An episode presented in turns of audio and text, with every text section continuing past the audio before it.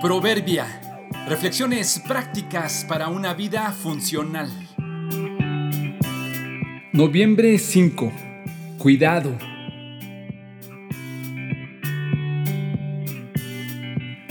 Dios nos cuida cuando nos cuidamos.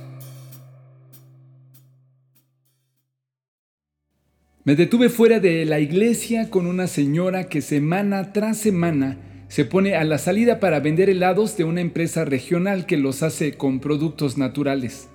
Le pedí que me vendiera dos de diferentes sabores. Le pagué, me entregó los productos, le agradecí por su atención y justo cuando nos despedíamos, los dos al mismo tiempo dijimos una expresión interesante. La señora me dijo, muchas gracias, que Dios me lo cuide esta semana. Al mismo tiempo yo le dije, Gracias señora, cuídese, que tenga una buena semana. Nos despedimos con una sonrisa y supongo que con ganas de aclarar todo ese tema del cuidado. Ella me desea que Dios me cuide.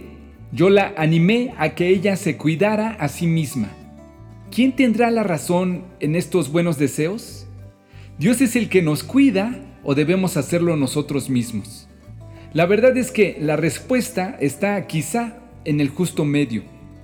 Es realmente Dios quien tiene el control de todo y por más que nos esforcemos jamás podremos tener absoluto control de lo que nos sucede. Es de Él quien viene, al final de cuentas, la protección y la bendición. Pero de parte nuestra también hay una contribución. Dios nos ha dado la capacidad de administrar, de velar y de cambiar nuestro entorno. Así que sí tenemos forma de cuidarnos a nosotros mismos, cuidarnos entre nosotros, cuidarnos de nosotros, y no solo en el aquí y ahora, sino también en cuanto al futuro se refiere.